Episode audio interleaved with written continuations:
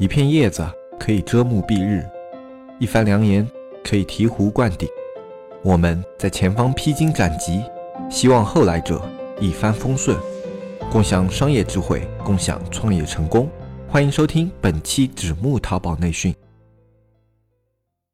大家好，我是黑泽。今天呢，依旧是由我来给大家做这一期的淘宝经验分享。今天要跟大家分享的内容呢，是我们社区存在已久的一个问题，也就是货源方面的问题。这个问题其实，在我们正式的做社区之前，就已经很广泛的存在于听众朋友们当中。因为很多人他都没有接触过淘宝，然后想要入驻淘宝这个行业，他们所要面临的第一个问题就是怎么样去选择自己的货源啊。他怎么样去选择自己的类目？那么这个问题的话，其实以前也谈过，包括我在最早的时候做节目，我谈过，呃，一个店铺最早基础是什么？就产品，在那一期里面也是大概的谈过这么一个内容。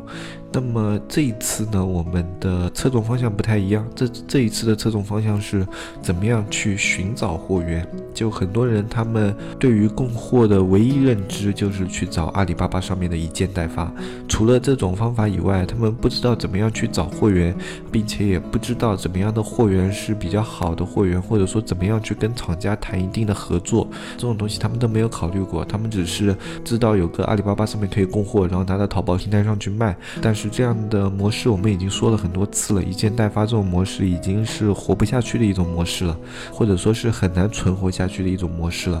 那么在这种模式不行的情况下，我们就要去自己找货源。而找货源呢，其实它是一个很基础的一个点，它不光是作为淘宝卖家啊一个做生意的基本点，也是很多你做线下生意的一个基本点。在货源方面呢，其实我们可以分成两个点，一个点的话是你没有货源，以产品为目标去寻找货源，比如说你看中了某个产品，然后你想要去寻找这样的货源，然后另外一个方法呢是你手上有一定的货源资源，然后你想要去切入市场啊。我们今天要讲的主要就是这两块。对于这里呢，我们先说就是以产品为目标去寻找货源这个点，这个。点的话，我们首先要思考的就是选择什么样的商品去切入市场。就你在众多的这些商品之中，怎么去抉择自己的一个主营类目？是靠兴趣呢，还是靠自己的资金呢，还是怎么怎么样的？就什么样的因素可以去作为一些考量去决定做自己的商品？首先，你要把一个错误的方式给从这些概念里面摘除出来，那就是不要用兴趣去决定你要做的产品。你是在做生意，而不是在做爱好。如果你是做爱好的话，你可以啊喜欢玩烘焙，你就去开个烘焙店；喜欢看书，你就开一家书店。啊，但是你要真正去做生意，为自己谋生计的话，这样的理念就是不可靠的。特别是在做线上生意的时候，线上生意也有很多情况下你是看不到产品的，你根本不知道。这个产品怎么样？然后你只是对于这个产品有个大概的了解，然后你去看过货源以后，你在很长的运营时期，你可能都接触不到这个实际的产品啊。在这样的情况下，如果你因为啊，比如说你喜欢嗯看书，然后你就去卖书啊，或者说你喜欢写作啊什么的，你就去卖文具、卖本子、卖笔这种东西，那么这样子的话就会导致一个问题，一个就是你对于市场是没有进行过考量的，那么你不知道它市场具体表现如何，它可。可能表现不错，但是大部分的情况下，它表现可能是糟糕的。而你如果只是因为一时兴起去做了这样的决定的话，你就要为这样的决定去买单，在后期来说是非常不划算的一件事情。所以做商品切入的时候，要考虑的不是你的兴趣点，你可以把兴趣点作为一个辅助项目，比如你在最后找到了两三个差不多产品的时候，你可以去做你最感兴趣的那一个。但是在此之前，你还是有很多其他的因素需要去。考虑的，那么我们再接着说，怎么样去切入市场？切入市场，首先考虑的，很多人会说是这个市场自身的表现怎么样啊？它里面的买家多不多，卖家多不多？但是其实这个并不是最主要的因素，这个是要放在第二步去考虑的。第一步你要考虑的是你自己的预期投入有多少，然后你对于这个行业的预期利润有多高。比如说，如果你自己手上有五十万的投资的话，那么你可以投资的类目的范围就会相对广一些。但是如果你手上只有两到三万的话，那其实你在淘宝上能投资的项目的类别是非常非常狭隘的。同时，根据你对它的利润期许不同，你最后要做的一个市场决定也是不同的。比如说，你有两三万，然后你的目标利润是想要一年之后利用这两三万为基础，给它做到十万的啊年利润。然后，如果你有五十万，那么你最后想要经过一年的营盈利以后，把它做到十万的年利润，那么这两个东西，它最后的决定方向是不一样的啊。就比如说，你拿两万要去做到十万的年利润，和拿五十万做到十万的年利润，它可以选择的商品是不同的。那我们来打个比方吧，就好像很多人他在切入淘宝的时候会有一个误区，他手上只有两三万，然后他去选择做产品的时候，他可能会去考虑特别便宜的商品。特别便宜的商品是什么样的？那种九块九包邮的袜子啊，它就整体的一个竞争环境就这样，你卖的最贵肯定也就十几二十块，然后它的成本的话就是利润空间给它定义的一个区间非常小，但是它所需要去囤货需要的成本不高，所以他去选择做这样的商品。那么他去做这样的商品是对是错呢？我们来简单的看一下吧。啊，就它一个产品的成本，我们说它是九块九包邮啊，或者说给它算高一点好了，十五块包邮。产品成本在五块左右，那么它去掉邮费以后，那么它一个产品的净利润可能也就只有五块左右，那么它一个月要做到一千的月销。在没有任何推广基础的情况下，它才能做到五千的一个利润。这个利润还是毛利润。我们都知道，越低价的商品，它需要的点击量就越大。那么在大点击量的情况下，你的直通车投入或者淘宝客投入是非常高的。那你去掉这部分的一个支出以后，作为一个中小卖家来说，做到一千销量是不是已经比较高了？但是实际的话，你哪怕做到了一千销量，你接下来也就只有个呃大概两三千这样的一个收入水平。可能如果你运营不得当的话，还没有啊，这就是很多人存在的一个误区。你想要去给自己期许一个比较高的收入，但是你选择了一个囤货成本低啊，利润。获取能力也低的产品，就导致了你做的很累，还赚不到钱。那么在你有两三万，你还想要去期许一个高利润的情况下，你选择的市场是什么样的市场呢？一个就是，要么就是不需要自己去囤货的市场。음需要你去囤货的市场，你就需要拿一大部分的成本去作为囤货成本。你在推广上最后能用的成本大概就只有一万或者几千。这样的话，对于一家淘宝店来说，它的线上的早期是非常不利的，因为这样的一个投入在淘宝里面是微乎其微，就连个水花都砸不起来。最后你全拿进去，也顶多获得一个大概就是烟钱啊，或者说支持你日常开销的那么一点点的微薄的利润，而是不能作为一个事业来去规划的。啊，这样的话它就会有问题。那么这时候你选择的货源，一方面你最好不要有囤货压力，厂方可以帮你代发。但是不是我们说的一件代发，就厂方可以帮你代发，你有一个厂方，它可以给你去负担掉啊你的囤货成本，那么你可以从你的利润里面去折损一部分给厂商，因为这样的话，它可以提高你做事的成功率。比如说你遇到了一个厂方，它可以给你提供啊一个代发服务，那么你可以让他压低价格，然后说我的店铺里面啊利润的多少的占比啊，我可以归到你这个厂里面，然后。但是你要给我提供更加完善的服务啊，比如说我这个淘宝店的话啊，我们的利润最后可以八二开或者九一开，就舍弃掉。百分之二十或者百分之十啊，甚至你这个产品利润比较高的话，你可以舍弃掉百分之三十的一个净利润，去给厂商，让他们提供更好的服务，以及为你去承担囤货这样的风险。然后你去把你所有的资金，在你早期能够投入的资金，全部投入到你的店铺推广以及你的早期运营中，这样可以大大提升你在淘宝里面成功以及做事的效率啊。那那我之前讲这个也是你在做这。类产品的时候，去跟厂商谈判的一个呃小的一个方向吧，就这样子是谈判成功率比较高的。厂商他不可能平白无故的就给你提供更好的服务，或者给你提供更加呃优质的一些保障，啊，他都是有自己的考量的。但是如果你可以期许他一些实际利益的话，那么他可能就是愿意做出这个牺牲的，因为其实对于他来说，这样的工作啊只是顺带或者说是顺手接一下的。但是你能期许一部分利益的话，厂商就会非常乐意去做这样的事情。其实有时候你都不用去出让股份啊，比如说这个厂商你跟他谈下来以后，你觉得如果你做到什么量，他一个月啊就固定可以有多少多少的一个产品表现，有一个利润表现的话，那么你可以期许厂商，你说啊，我每个月可以再多给你们一千啊或者两千啊，在你们这个厂里面，但是你要给我做好这种囤货的备货啊，以及售后的一个服务啊，这就当是一个服务费用。什么情况考虑去这样子谈呢？这样谈的情况下，是对于你认为自己的盈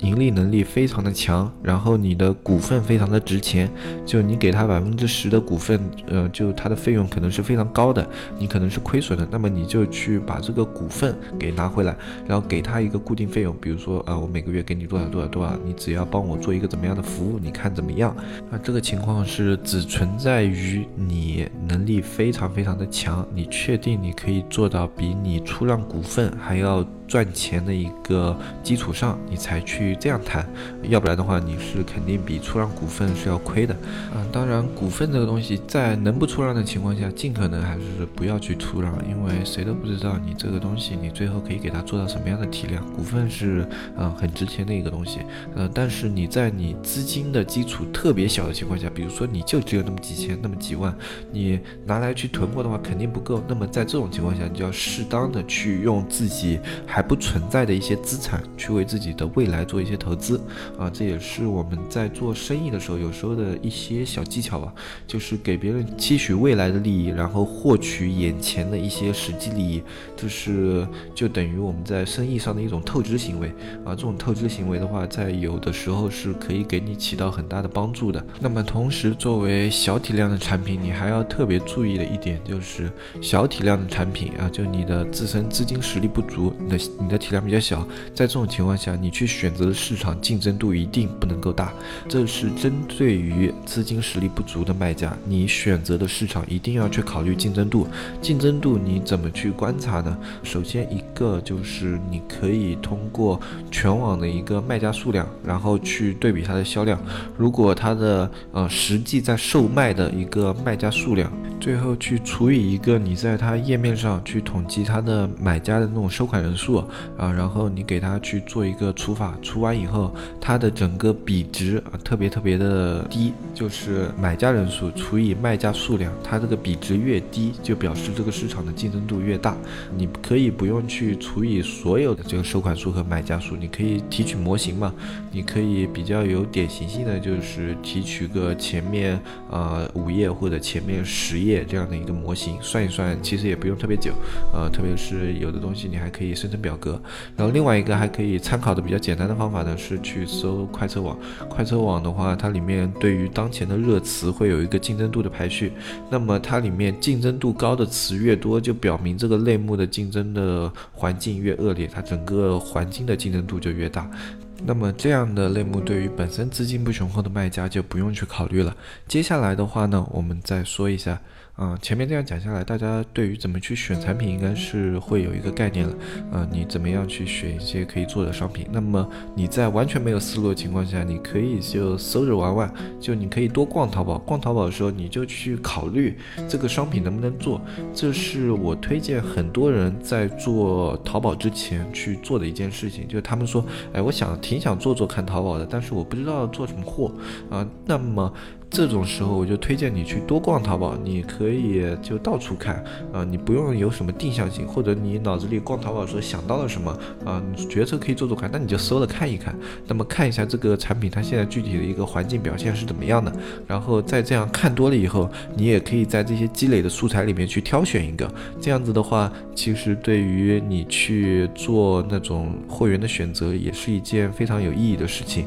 啊，我后面要稍微快一些了，因为要讲的内容还比较多。后面的话，我们来讲一下，就是你作为一个大体量的卖家，你怎么去抉择？大体量的卖家的话，大部分的情况下，你抉择做事的方式取决于你对于利润的期期许。比如说，你有一百万，你的利润期许是三百万的话，那么相对于来说，你所要承担的风险就更大。如果你有一百万，你的期许年的呃营业能力是三十万或者四十万的话，那么你所要承担的风险也比较小。这里再补充一点，就是对于啊本身资金实力比较扎实的那些卖家，你去选择呃你做的那个类目的时候，你一定要考虑你最后这个利润期许这个类目能不能达到。在很多的土特产类目，他们的本身类目上限就很低，比如说行业第一也就那么两三千的销量，那么即便你把你的呃自然搜索砸到行业第一，然后把你的类目搜索砸到行业第一，然后再把你的直中车砸到行业第一，再用一堆淘宝客去给你狂推，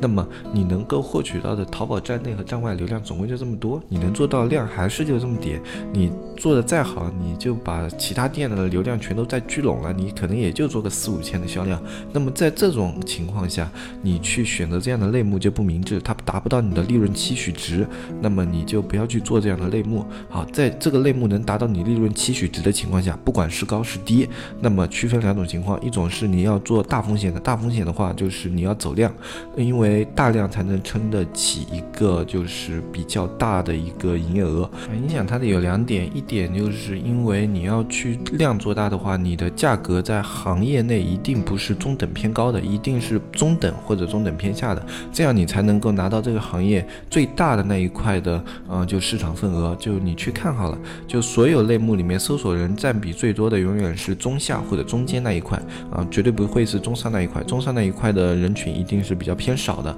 那么在这样的一个情况下，你就要在嗯一个比较恶劣的环境去跟大家竞争，在这个恶劣的环境竞争的时候，你承担的风险就会相对的变大。嗯，比如说你要去做个一百万的月销的话，那么你前面可能是要去亏损个呃三十万或者四十万的月销，嗯，然后后面的话，然后依靠后面的呃这剩下的七十万和六十万去进行一个盈利行为，啊，也就是说做大体量的话，很多时候都是这样操作的，所以你在同等。投入量的情况下，你对利润的期许值越高，你的风险就会越大。那我们假设你的投入是一百万，你的期许的盈利的能力啊，也就是那么呃三四十万啊，就是说你投了一百万，你最后赚了一百三十万，不是说你投了一百万，最后只剩三十万啊，就是你投了一百万，最后赚了一百三十万。你如果是这样的一个期许值的话，它的难度就会低很多。就你去相对选一些高利润的产品就可以做到，而且啊，你对市场的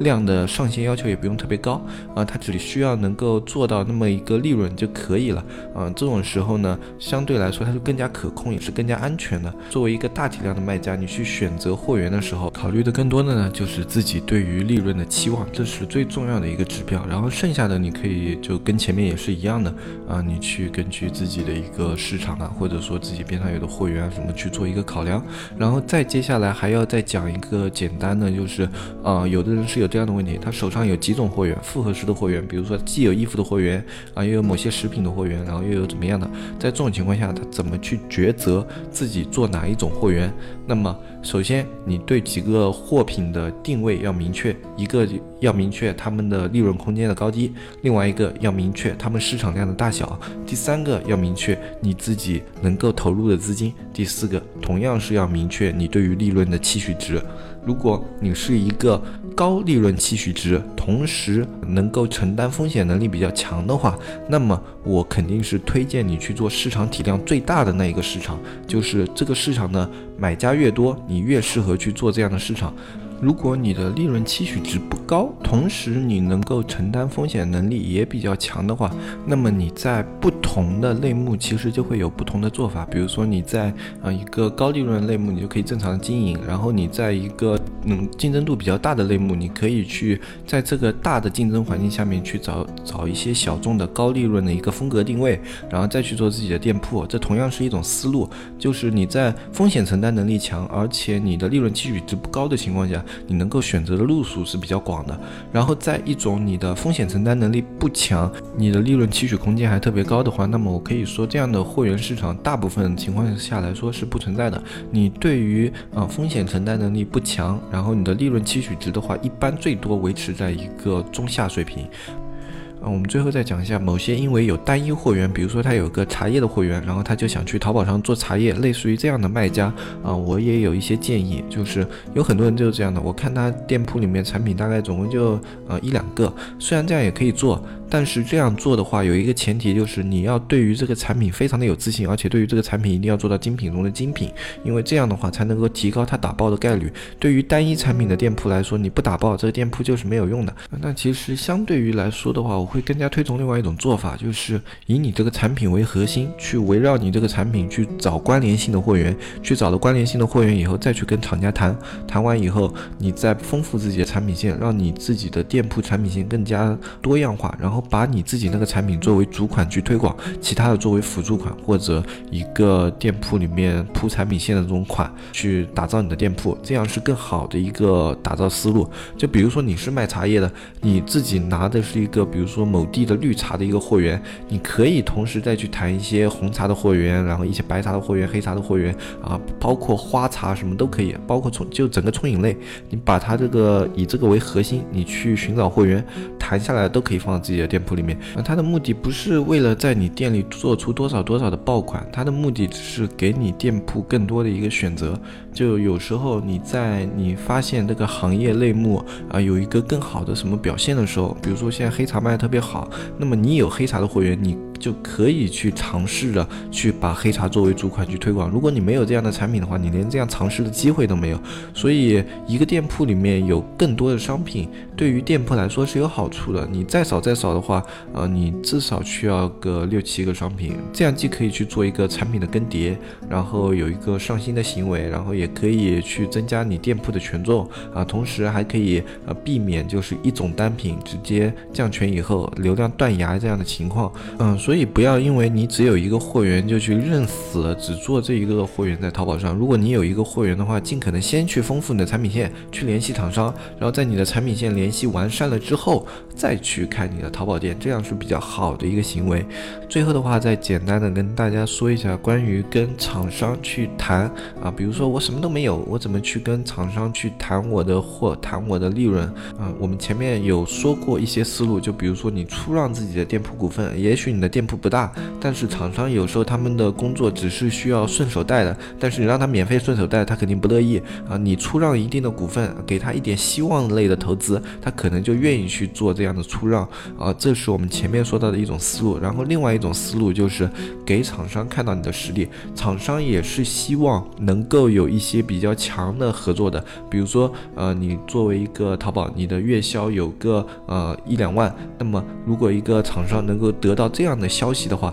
他对于你是不是有特别强烈的一个合作欲望？因为厂商的话，他也是有一个销货的，就是一个欲望的，呃，他能够给你销货，他也在给自己产生利润。那么在这种情况下的话，你去展现部分这样的实力的话，那么对于他来说也是一个，嗯，可以给你在谈判。中加分的项，比如说你跟他说，我以前是啊某个天猫店的运营啊，然后我这个运营能力非常的强，我自己操盘的商品的话，每年大概都会操盘个四五个，然后我操盘下来的话，大概呃月销量的话，最低最低啊一个商品也是有三四千的，就是你这样的同类商品，所以我来选择做你这样的厂啊，所以也是因为我自己本身有经验，我非常有信心给你月销做到多少多少多少。当你这样去谈的时候，厂商是否可能会愿意压低一部分的一个价格？给你来供货呢，或者说他是否可能就是更加愿意来帮你作为一个囤货的一个仓储呢？这种都是你可以去考虑的一个加分项。嗯，有的人说啊，那我没有这样的实力，我怎么去跟他谈呢？那你可以啊，比如说你旁边、身边、周边跟你关系好的人的资源，你都是可以借用的。比如说你自己有一个啊做这种东西做得非常好的一个朋友啊，他可能是卖帽子的，然后你看中了一个卖衣服的一个啊，就这种货源，然后你就可以拿。他这个店铺就跟他说，哎，跟你朋友要一下后台，然后跟他说，哎，你看这个是我的店铺，我现在是做这个帽子，然后最近的话，我想要做一个新店，嗯，就看中了你这个货源，然后你看一下我这店铺基础非常好，我在淘宝上非常有经验，然后我希望。你这里能够给我供货的话，相应低一点，因为啊，我本身的量也是比较大的。然后如果你这边的供货价比较高的话，我可能吃下来会有点难受啊，怎么怎么样的？你这样去跟他谈啊，他给你的一个代发价格也有可能会压下来。然后其实最简单的话，你去压价格的方法其实没有其他的，就是囤货。嗯，前面这些也是一些比较取巧的方法啊，是我们之前有的啊认识的运营朋友会用的一些手法啊。这些运营朋友他们去谈货源，他们有时候都不会自己亲自去的，他们就一个电话，然后就跟那个厂商那边谈，谈完以后说啊，我这边这个货源，我觉得我们合作的空间非常大。然后那个厂商说哦可以啊，然后那边你店铺能不能给我看一下啊？啪，店铺发过去，然后数据也是做的比较好的。然后那厂商就说那可以考虑一下，然后怎么样？那你那边要给我提供怎么样的服务？然后我说我这边的货量特别特别大啊，他万一你这里出问题的话，我们这合作肯定是不长长期的，怎么怎么样的？当然这些。呃，运营它本身是有这样的实力，在你没有这样实力的情况下，你可以让自己去有这样的实力，就是利用一些元素啊，利用一些你身边的资源去考虑你能不能做到这样的一个效果。你可以多去尝试嘛。如果你怕就是当面去的话，这样的方法最后戳穿了或者说漏嘴了，别人会打你，那你就可以跟那些运营一样打个电话，先跟他们聊嘛。啊，如果聊下来没问题的话，那就没问题了。啊，他隔着电话总不能过来打你吧，对吧？啊，就就算有问题，那也只是。是电话里面的问题，看见势不对，赶紧挂了电话拉黑嘛，对吧？没有什么太大的一个